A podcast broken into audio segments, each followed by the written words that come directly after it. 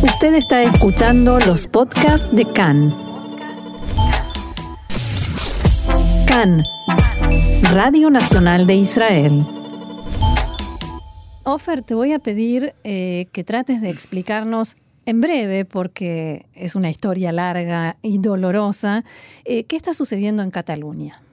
Bueno, en Cataluña estamos pasando una semana muy dura y a la vez triste para mí. Yo, yo he crecido en Barcelona y las imágenes que nos llegan, que vemos aquí en la portada mismo de Yediota Gronot, de, de la calle en fuego, es, es, dura. Lo que ha pasado este mismo lunes se confirmó el Tribunal Supremo de España, emitió penas de prisión de entre 9 y 13 años para los nueve culpables de organizar el referéndum de independencia realizado recordemos, el 1 de octubre de 2017.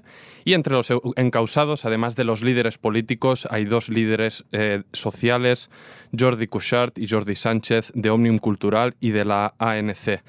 Desde que se produjo la sentencia este pasado lunes, inmediatamente se han desarrollado una cadena de sucesos de protestas en Barcelona que empezaron con un intento de bloqueo del aeropuerto el pasado lunes, que desembocó en disturbios muy duros entre, entre la policía y los manifestantes, que es probablemente el hecho de que hoy los tengamos en las portadas aquí en Israel y mm. en todos los medios.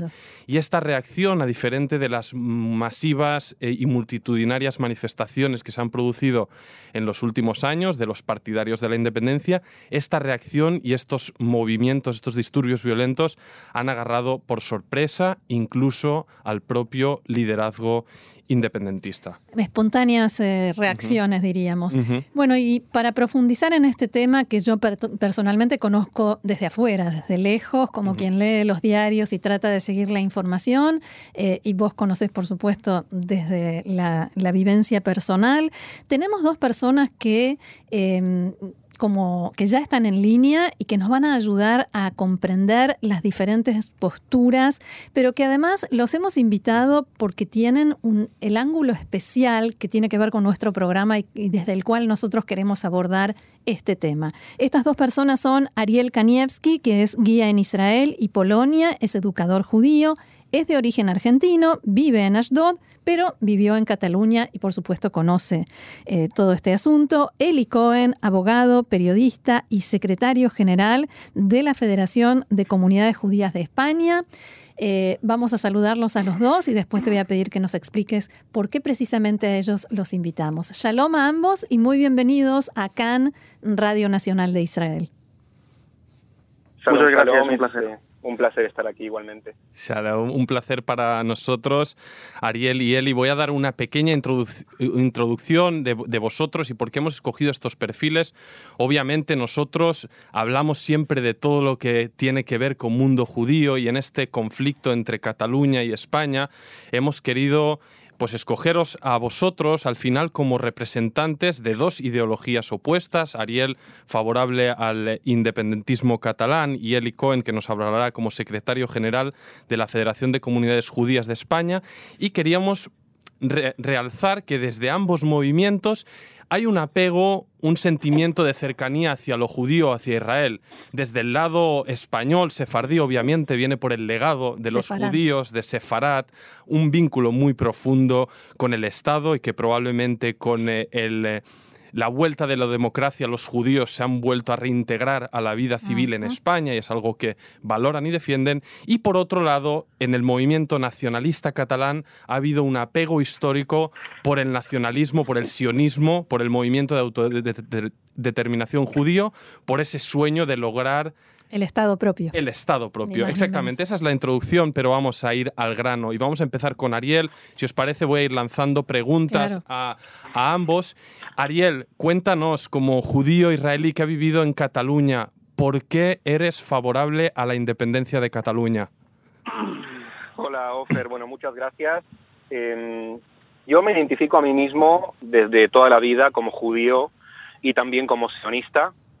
Para mí, eh, sionista tiene una definición muy clara, que es cualquier persona, sea judía o no, que apoya el derecho de autodeterminación del pueblo judío en su tierra. Esto es el sionismo, ni más ni menos. El sionismo no tiene nada que ver con apoyar ninguna política específica de ningún gobierno específico de Israel. El sionismo es simplemente la idea que dice que los judíos, al igual que el resto de los pueblos, tenemos derecho a la autodeterminación en nuestra tierra, es decir, a un país propio. Ser sionista me lleva a ser coherente también con las reivindicaciones parecidas que tienen otros pueblos a lo largo y ancho del planeta.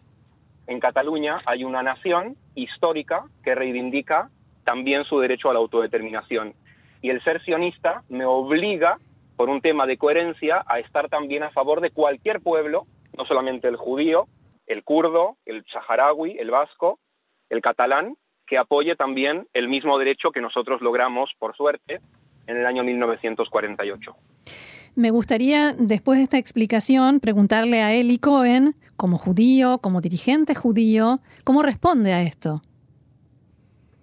buenas tardes, buenos días otra vez. Bueno, como dirigente judío, eh, bueno, cada judío en España tendrá su opinión, ¿no? Pero la, la, posición de la Federación de Comunidades Judías es eh, estar, digamos, eh, o respetar la Constitución, el régimen democrático y la legalidad vigente en España. Respetar la Constitución y ser fiel a ella no solo implica la Constitución y nada más, implica todo lo que viene con la Constitución, que es la integridad territorial, que es la monarquía parlamentaria, que es un régimen, por cierto, que ha traído los 40 años más prósperos de la historia de España, más pacíficos y más democráticos, a todo el reino o todo el, país, incluyendo Cataluña. ¿no? Entonces, desde un punto de vista institucional, nosotros, y así lo, lo hicimos saber el día que se declaró la independencia unilateralmente por parte del Parlamento de Cataluña, nosotros estamos con la Constitución, porque entendemos que esta Constitución no solamente nos garantiza, ha garantizado todos los derechos democráticos posibles, sino también porque esta Constitución establece un procedimiento y toda la legalidad que la sigue establece un procedimiento para que alguien que opine de forma distinta, por ejemplo, el movimiento nacionalista tiene partidos políticos que son legales, pueden expresarse libremente, tanto en cámaras oficiales elegidas por el pueblo como en medios de comunicación. Entonces, estas demandas del movimiento nacionalista pueden, tienen que seguir un proceso establecido como en todos los países democráticos. El respeto al procedimiento es fundamental. Si no se respeta el procedimiento, no hay democracia. Entonces, desde el punto de vista institucional, insisto, y como judío, por supuesto que apoyamos, apoyamos la Constitución española y la legalidad vigente. Y eh, Eli, aprovecho para remarcar probablemente una de las consideraciones banderas del independentismo en, los últimos años y especialmente ahora, que, que, bueno, aclaran que ya no hay de lo que hablar, que el Estado no les escucha porque su principal reivindicación es querer votar en un referéndum sí o no a la independencia, como se hizo en otros lugares, como en Escocia o en Quebec. Y reboto la pregunta aquí a Ariel. ¿Crees, Ariel, que estas imágenes, estos disturbios, esta violencia que hemos vivido esta semana en Barcelona responde de alguna manera a, esta frustración que se vive? ¿O ¿Cómo lo explicas eh, desde tu punto de vista, Ariel? El movimiento independentista catalán es, por esencia, un movimiento pacífico, radicalmente pacífico, y esto se puede comprobar haciendo un análisis del proceso independentista catalán desde sus inicios hasta el día de hoy manifestaciones multitudinarias cada 11 de septiembre, que es la Diada Nacional de Cataluña, de millones de personas en la calle sin dejar un solo papel en el suelo, sin romper un solo escaparate, todo totalmente limpio. Año tras año hemos visto cómo el proceso independentista ha ido creciendo, la gente seguía saliendo a la calle, Cataluña tenía una reivindicación que es legítima y año tras año España le ha ido dando la espalda a cada una de las propuestas que han venido desde Cataluña, podemos hablar históricamente desde el año 2005 con la reforma del Estatut que se aprobó en el Parlamento de Cataluña y que fue rechazada por España dos veces y después incluso fue rechazada por el Tribunal Constitucional. Podemos hablar de el proceso como cada vez España iba endureciendo cada vez más su mano hasta que el 1 de octubre las famosas imágenes que todo el mundo vio de policías y guardias civiles pegándole a la gente cuyo único delito era colocar una bendita papeleta dentro de una urna, es decir, ejercer su natural derecho democrático, podemos hablar de que las sentencias que vimos el lunes pasado son extremadamente duras, nueve años de cárcel para líderes sociales cuyo único delito fue subirse a un coche para pedirle a la gente que se estaba manifestando que se vayan a su casa 11 años de cárcel para una señora que su único delito fue permitir un debate en un parlamento, permitir un debate que es su trabajo, es lo que tiene que hacer el presidente de un parlamento. Y claro, la gente está harta y pasa lo que pasa. La situación que se está viviendo hoy en día en las calles de Barcelona es una situación que se hubiese podido evitar si desde un principio España hubiese entendido que está hablando con una nación histórica que quiere reivindicar su natural derecho a la autodeterminación, en lugar de mandar a la Guardia todo Civil... Ese, todo, ese, todo ese argumentario, y me, me disculpas Ariel, que te lo rebata porque todo ese argumentario es tramposo. O sea, se les ha impedido votar. Ojo con que eso es una acción y es un argumento tramposo. ¿Qué es lo que van a votar? Y van a votar algo para pasar por encima del derecho de los otros del otro 50% de catalanes que no estaban de acuerdo con la independencia. No, no, no, en Te absoluto. recuerdo que en el año porque ese 61, 50 en el año no, 61 perdona. Kennedy, que en el año 61 Kennedy manda a la Guardia Nacional para evitar que el gobernador segregacionista impida la entrada de negros a la universidad. Cuidado con lo que se vota, es que votar en sí no es algo que se penalice, es el contenido del voto. Ok, tú me dices... Eso es votar- fundamental aquí. Ok, iban a votar algo que estaba en contra del 50, que esa, esa cifra la manejas tú, no sé de dónde la has sacado. Si dices Bueno, me, que me- me el- atengo, a, la- me atengo a, a los resultados electorales de todas las elecciones que se han celebrado, en la cual el independentismo no ha sacado más del 50%. Ok, Ariel, la no, sociedad porque por, por un lado, por un lado, decimos todo el tiempo y escuchamos todo el tiempo los argumentos desde España de que el referéndum fue ilegal y que no tiene ninguna validez, pero que eh, el 50% existe y que hay otro 50% a la que se le niega su derecho. No, no, no, aquí no se le está negando su derecho a nadie. De hecho, en el referéndum fueron a votar miles de ciudadanos catalanes que estaban en contra de la independencia. El referéndum ganó el sí a la independencia con un 90% de los votos. Quiere decir que hay 10, un 10% de la gente que fue a votar que votó que no. Ariel, eso es más tramposo todavía. Ese referéndum se celebró en condiciones totalmente irregulares, sin ninguna garantía, cuando estaba, est- estaban diciendo tanto el Tribunal Constitucional como todas las autoridades que el referéndum era ilegal. No había unas condiciones normales para celebrar ese referéndum. Pe- pe- El procedimiento para el procedimiento para independizarse, el procedimiento para independizarse viene recogido en la Constitución. Hay que seguir ese procedimiento. Y puesto que Cataluña es parte de España, también no solamente se pisotean el 50%, el derecho del 50% que no está de acuerdo con eso, sino el, el derecho de todos los demás españoles que también tendrán algo que decir sobre la forma de su pero que Estado. no se está pisoteando el derecho de nadie. Cuando tú convocas un referéndum, ese 50% que está en contra de la independencia tiene el total derecho de levantarse ese día de su cama a la mañana e ir a votar que no. Y no lo hizo. ¿Por qué no lo hizo? ¿Por qué no ejercen su derecho a votar democráticamente? Porque ese referéndum no era en condiciones normales, no era un referéndum legal, Ariel, lo dijo Pero- el Tribunal Constitucional. pero- Hay otro Bueno, procedimiento entonces- establecido para ello. Queridos, per- acuerdo. procedimiento es el procedimiento de reforma de referéndum Constitución. legal, Per- permitirme, permitirme un, segun- un segundo que vamos a, a poner Sí. orden. Vemos que obviamente, claro, eh, reflejáis eh, vosotros, él y Ariel, a, a pesar de que os tenéis una enorme eh, estima el uno al otro, eh, estáis reflejando obviamente que este es un tema que está llevado eh, y lo tenemos en un nivel de tensión que voy a recordar simplemente lo que ha pasado en las últimas horas, los últimos días, que hemos tenido estos graves eh, disturbios, cinco noches de Barcelona en llamas, hemos tenido más de 500 eh, heridos, más de 300 policías también heridos, cuatro personas han perdido el ojo aparentemente por disparos de la Policía Nacional y vemos que el debate, incluso entre gente que se, se aprecia o que vivimos muchos entre familias y amigos, está muy, muy tensionado. La pregunta aquí, al final, hay dos concepciones muy diferenciadas sobre lo mismo. Vemos que la lectura desde Madrid y desde el establishment político y mediático es una y que la eh, reivindicación que llega desde Cataluña es otra. Y mi pregunta es, ¿y ahora qué? Ahora, ¿qué? ¿Dónde están los políticos? Se comenta en general y se hace crítica que los políticos en general, a un lado y al otro, están siendo negligentes, por decir poco, a la hora de administrar este conflicto. Y mi pregunta a los dos, si quieres, empieza Eli. Eh, ¿Ahora qué hacemos? ¿Cómo se soluciona esto? Bueno, a ver, en primer lugar, y como bien dice Sofer, la situación que se está viviendo es muy grave. Estamos hablando de que se está paralizando Cataluña. Y, y lo que, y bueno, y también te quiero dejar claro que yo no hablo en nombre de ni de Madrid ni del establishment Sí, mediático obvio. ni nada. ¿no? Obvio, obvio, ni Quizás Ariel a lo mejor estoy eh, quizás a lo mejor estoy defendiendo una línea argumentativa seguramente que es el eh, que es el sentir de la mayoría a lo mejor de los medios de comunicación y, y, no sé y de los madrileños yo no lo sé pero no represento ni a ni a Madrid ni al establishment mediático.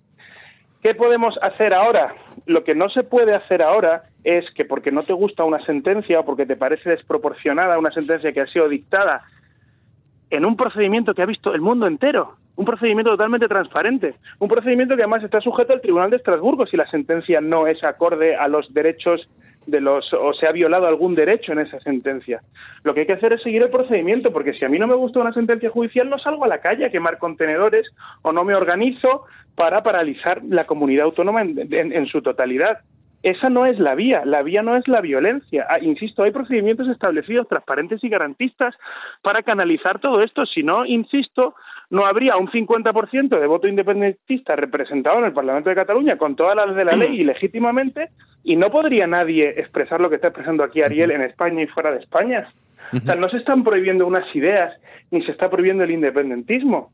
Lo que pasa es que cuando España entra en la democracia, hay un pacto nacional que se, se, refleja en la Constitución y es la Constitución la que recoge cómo se debe cambiar la forma de Estado, en la cual, insisto, no solamente un 50% de los catalanes que no piensan así, sino también todos los españoles tendrán algo que decir sobre la forma de su país. Y Nadie está deslegitimando, yo mucho menos, que la gente sea independentista para nada, como bien has dicho. Ariel no es amigo mío, es muy amigo mío. Y no solo tengo a Ariel como amigo en el bando independentista, tengo primos a los que quiero muchísimo y familia que también es muy independentista. Y es un tema bastante, eh, como bien dices, bastante tenso, en el cual no solamente estamos hablando de procedimientos y de formas democráticas, el debate se va a lo personal, a lo pasional, y eso es peligroso. Y esto hay una responsabilidad política, como bien dices, y ahora mismo la sociedad catalana está partida. Y en España estamos viendo una situación muy grave. Yo solamente quiero dejar claro que en, octubre de 2017, imaginaos, si a un mozo o a un dirigente de la, de la Generalidad se le ocurre decir a los que, que, resistan o que disparen contra los policías, podríamos haber tenido en España, que es un país de los más democráticos del mundo y pacíficos del mundo, un conflicto civil. Y no lo justifica lo que está pasando, no lo justifica el derecho de autodeterminación es cuando un pueblo, o sea, la justificación en derecho natural internacional es cuando un pueblo está oprimido. ¿Dónde está esa opresión que justifique este movimiento que ha devenido en violencia? Vamos aquí, vamos entonces a pasar la palabra a Ariel y luego Roxana introducirá otra palabra. Pero hago la misma pregunta, Ariel. ¿Y ahora qué? Y rescato un comentario de Manuel Valls, que lo tuvimos aquí hace un tiempo hablando en CAN en español, que ayer decía en la tele, estos que apoyan la independencia, que se olviden, ¿no? Entonces, ¿ahora, ahora qué? Ariel. Claro, estos que apoyan la independencia que se olviden, que se olviden de qué? De su legítimo derecho a la libertad, a ser libres como el resto de los pueblos. Estamos hablando de que no son cuatro personas que quieren la independencia, estamos hablando de más de dos millones de personas. ¿Qué vamos a hacer con esos dos millones de personas? ¿Los vamos a tirar al mar? ¿Van a seguir estando ahí? ¿Van a poder meter a la gente a la cárcel? De hecho, se están produciendo detenciones estos días de forma totalmente arbitraria, porque cualquiera puede entrar a las redes sociales y ver los vídeos de cómo baja la policía o los Mossos de Escuadra de los furgones que van de arriba a abajo como locos intentando atropellar a la gente y se llevan detenido al que sea solamente para llevarse detenido a alguien y y me dice, es que no son un pueblo oprimido. ¿Pero cómo que no? Cataluña lleva sufriendo la opresión de España desde hace siglos con mayor o menor intensidad según la época el hecho de que no entendamos que Cataluña es una nación, y esto es un argumento también que viene del lado de España, que dicen, no, es que Cataluña no es una nación, pero ¿cómo que Cataluña no va a ser una nación? Si tienen un territorio histórico, una historia común, una cultura, un idioma, una conciencia nacional de pertenencia a un mismo colectivo, y si Cataluña es una nación, y Cataluña es una nación, porque Cataluña tiene todos los requisitos para ser una nación y todas las características que tienen que tener una nación, significa que esa nación tiene derechos. Y eso pasa por la política judicializando el problema no se soluciona absolutamente nada. La mitad del gobierno de Cataluña legítimo está en el exilio y la otra mitad está en la cárcel. Pero ¿cómo no va a ser un pueblo oprimido? ¿Dónde están los líderes políticos escogidos democráticamente por Cataluña? Líderes sociales que están en la cárcel. Están en la cárcel y en el exilio. Están en la cárcel y en el exilio porque no. ¿Por qué exactamente? Porque no podían expresar sus ideas o porque intentaron llevar a, hacer un paso adelante en un proceso ilegal que estuvo a punto de generar en un conflicto civil. ¿Por qué están en el exilio y en la cárcel? Porque le ha dado la gana al Reino de España o porque dentro de un proceso garantista han incumplido leyes y han puesto al país en una situación muy, muy peligrosa sin razón alguna. Porque, insisto, enlístame por favor la opresión, tú que comparas al sionismo con el catalanismo, los judíos habíamos salido de un genocidio de 6 millones de personas. ¿Qué opresión han sufrido los catalanes desde el año 78, cuando, cuando deviene la democracia en España? Son una de las regiones con más autogobierno del mundo. ¿Hay algún problema en expresarse en catalán en Cataluña? ¿Hay algún problema en expresar el sentimiento nacionalista catalán? No, ese no es el argumento. Tú me hablas del año 78, yo me puedo remontar, si quieres, varios siglos más atrás, al año 1714, cuando España o Castilla entra con sus tropas en Cataluña y cancela todas las instituciones catalanas. Mira, tú has dicho antes una palabra que me parece que es clave para entender lo que está pasando aquí. Para referirte a la Generalitat de Cataluña, has utilizado el término generalidad. Has españolizado una institución catalana. Ariel, ¿tú dices Londres o London? ¿Tú dices Londres o London? ¿O dices Jerusalén o Jerusalén? Dime. Porque, yo no te interrumpo. Pero, no, es que, es que eso también es un argumento tramposo. No, no ¿Tú dices Londres o London?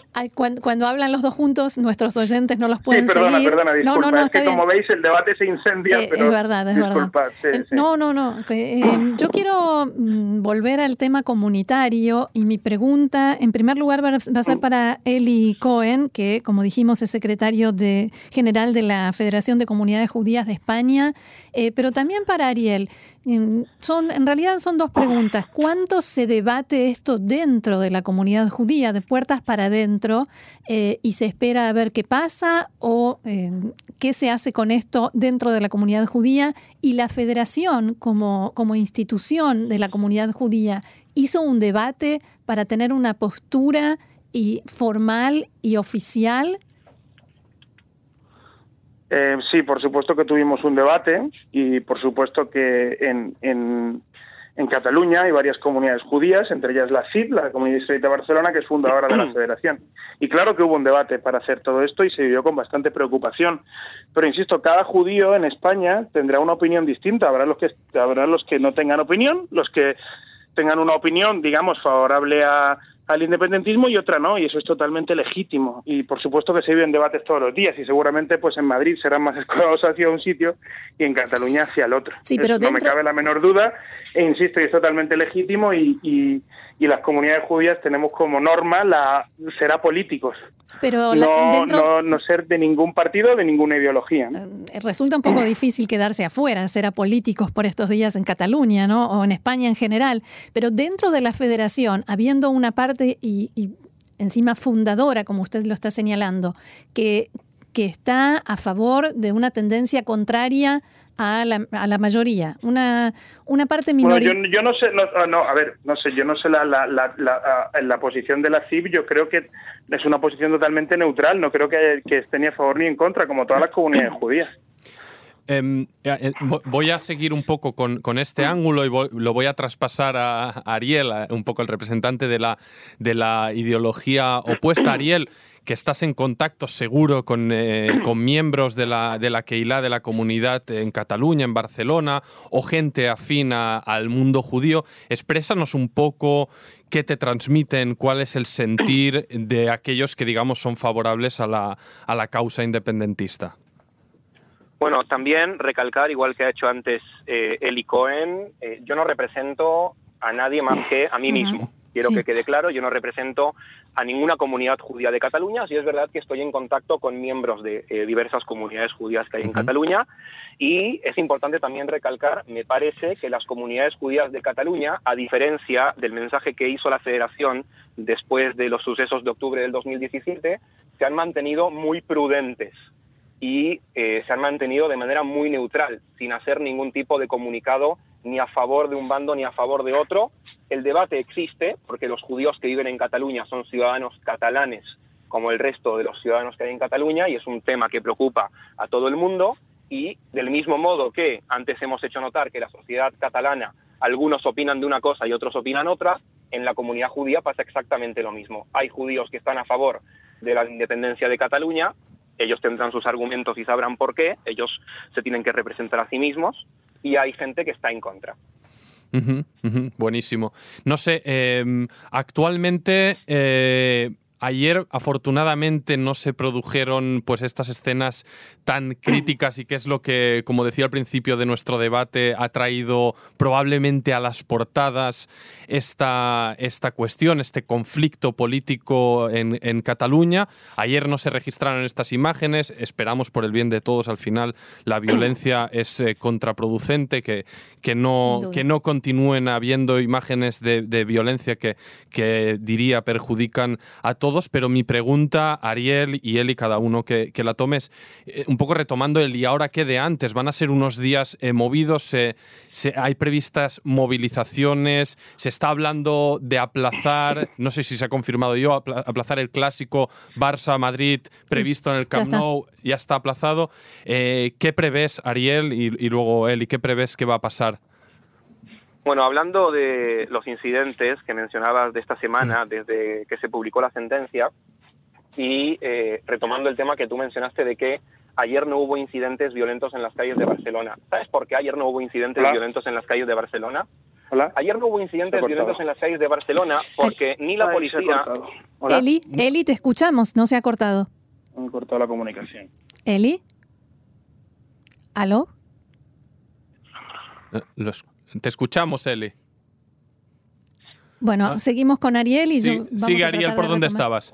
Sí, bueno, simplemente eh, terminar la frase, porque ayer, a diferencia de los últimos días o de las últimas noches, ni la policía ni los Mossos de Escuadra fueron a pegarle a los manifestantes. Las imágenes están ahí. Estamos hablando de grupos de jóvenes catalanes que están ya cansados, están hartos, que se manifiestan de manera pacífica, porque lo que está pasando ahora es que la calle catalana va a seguir manifestándose y va para manifestarse utilizar la desobediencia civil no violenta, como la acción del otro día en el aeropuerto, en donde no hubo absolutamente nada de violencia, como las manifestaciones que hubo estos días, como las marchas que convocaron desde varios lugares de Cataluña a Barcelona el otro día que tuvo lugar también la huelga general, y en la noche lo que estaba pasando es que los policías recorrían las calles de Barcelona pegándole a la gente de forma arbitraria. ¿Qué es lo que ha pasado? Que los jóvenes se tienen que defender. Ejercer el derecho a la autodefensa no es violencia crear barricadas para que la policía no pase y te pegue con sus porras o te dispare balas de goma no es violencia. Violencia es dispararle gusto a la gente que está sentada, darles porrazos en la cabeza, patadas, golpes porque sí. Estamos hablando de cientos de heridos, de gente que tiene un ojo menos, gente que tiene un testículo menos, gente con una chica que está a punto de morir. Eh, y la violencia en Cataluña la provocan los policías, la Policía Nacional y los Mossos de Escuadra. Pero, Esto, pero Ariel... si no se produce, la concentración va a continuar y va a seguir siendo pacífica, que es lo que ha caracterizado al movimiento independentista catalán desde sus inicios. La gente no se va a quedar en su casa, la gente va a salir a la calle y van a seguir realizando acciones de desobediencia civil no violenta por dos motivos. Uno, están en contra de la sentencia y la ciudadanía tiene todo el derecho de salir a manifestarse cuando piensa que algo está sucediendo de una manera totalmente injusta e incorrecta, como es la sentencia de los presos políticos, y dos, para exigir tanto a España, pero también a los eh, gobernantes que hay en Cataluña que apliquen el resultado del referéndum del 1 de octubre y se ejerza definitivamente el derecho a la autodeterminación y pues Cataluña sea un Estado independiente. aprovecho esta, este último apunte, Ariel, y aprovechando que este, eh, eh, informamos que estamos intentando retomar la línea con eh, Eli Cohen, que, que, tuvo un problema técnico. Entonces aprovecho, Ariel, para continuar contigo el debate respecto a este último punto, porque efectivamente si uno lee desde dentro qué está pasando, dónde está la rabia de, las protestas de, estos últimos días, dentro del propio eh, movimiento independentista catalán hay un enojo, un cabreo profundo con sus propios líderes, ¿no? Y ayer lo veíamos con uno de ellos, con Gabriel Rufián de Esquerra Republicana, que salía a la calle a una marcha y, los concentrados le gritaban un término catalán que es como butiflé, que sería como vendido, ¿no? Entonces hay también un, aquí un break, ¿no? Una separación entre la calle y su liderazgo. ¿Me respondes a esto, Ariel? Y, intentaremos retomar a Eli. Está, claro que hay una separación entre la calle y el liderazgo. El liderazgo catalán tampoco ha hecho las cosas de la mejor manera. Se prometieron algunas cosas, se aprobaron leyes en el Parlamento, la ley de transitoriedad, etcétera, que tenía que aplicar el resultado del referéndum a los pocos días de realizarse el referéndum. Esto no se hizo, no se hizo bien, la gente se tuvo que ir al exilio. Se convocaron en diciembre del 2017 elecciones nuevamente y todos los partidos catalanistas se presentaron para volver a retomar el proceso en el punto en el que se dejó y lo que está pasando ahora es que no hay unidad de los partidos políticos eh, catalanistas y la calle lo nota y la calle está muy enfadada. La calle está enfadada con, con, la sentencia del procés de los presos políticos, pero también está muy enfadada con sus propios dirigentes, claro que sí. Bien, hemos recuperado la comunicación con él y Cohen. ¿Está allí? Aquí, disculpad que se había cortado y no, se cortó la llamada. Ningún problema. Quiero preguntarles mm. a los dos. Eh, cada uno, por supuesto, tiene su postura y son bien diferentes y opuestas, pero ¿hay algo, algún punto en lo que puedan decir, no estoy de acuerdo con él o no estoy de acuerdo con este movimiento, pero en tal cosa sí tienen razón, o en esto sí los puedo comprender? ¿Cuál sería ese punto si es que existe? Empieza Eli. Ah, de acuerdo. Bueno, no, he escuchado lo que ha hecho antes Ariel, me gustaría, porque justo se cortó y le estaba escuchando, no sé de qué, de qué estaba hablando antes, pero bueno, me voy a, ceñir a, esta pregunta. Bueno, como decía antes, pues yo al fin y al cabo me represento aquí a, mí mismo, ¿no? Aunque tengo un cargo institucional cuya posición ya he dicho que habla la Constitución en la legalidad vigente, ¿no? ¿Qué pueden, o sea, eh, qué empatía puedo yo encontrar en el movimiento nacionalista o qué o qué puedo pensar de que no es de que ahí tienen razón? La verdad que es eh, una vez estamos en este punto de las cosas, si bien y tengo insisto amigos y familiares en el que, que piensan de esa forma, en este punto ya toda esa empatía yo creo que ha volado por los aires y ese es el gran problema. O sea, ahora mismo yo creo que el 99% de los españoles estaría totalmente de acuerdo si hubiera un proceso de, de, normalización, de volver otra vez hacia atrás, a recuperar todos los cauces legales y políticos para, para que la situación vuelva a la calma. O sea, yo estoy totalmente seguro de ello. Y si, y si eso es lo que piensan líderes del movimiento independentista, pues ahí sí estaría de acuerdo y encontraría un punto de acuerdo con ellos. Pero es que esto ya ha llegado a un punto, insisto, y, y aquí la conversación con Ariel, que, que, que, es, que es muy amigo mío, pues se denota esa tensión. Ha llegado yo aquí en Madrid, pues lo vivo con mucha preocupación y por supuesto también los ciudadanos en Cataluña tienen que, que, vivir el bloqueo de su, de su región como algo realmente preocupante. Entonces ahora mismo el problema de esto es que los puntos de empatía, desde mi punto de vista, han volado por los aires. Ariel. Y hay que recuperarlos de alguna forma, eso es indudable. Ah. Ariel. Sí, bueno, con toda la eh, diferencia en las posturas ideológicas que podamos tener él y yo, eh, recalco de nuevo el tema de que eh, en ningún momento el proceso catalán ha eh, influido en nuestra amistad. Nosotros seguimos hablando de nuestros temas, de los eh, cuales eh, seguimos hablando desde que nos conocimos prácticamente, porque tenemos muchos más temas en común que temas que nos separan. Los dos somos judíos, los dos apoyamos a Israel, etcétera. Yo sí estoy de acuerdo con él en un punto, y es que hay mucha gente en Cataluña que no está a favor de la independencia, igual que hay mucha gente en Cataluña que sí la está y por tanto, como el problema es político, hay que encarar este problema de manera política. Y esto solo se puede hacer votando en un referéndum que sea legal y pactado con el Estado.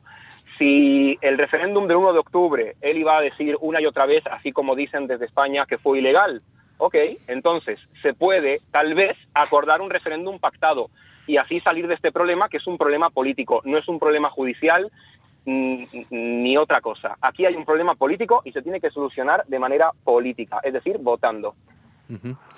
Bueno, eh, vemos eh, obviamente que las posturas pues son, están enfrentadas, incluso entre gente que se tiene muchísimo respeto y amistad, como son Eli y Ariel, a quienes agradecemos que nos hayan aportado sus puntos de vista y como ellos bien dicen, no representan a ninguna comunidad en concreto, simplemente son judíos.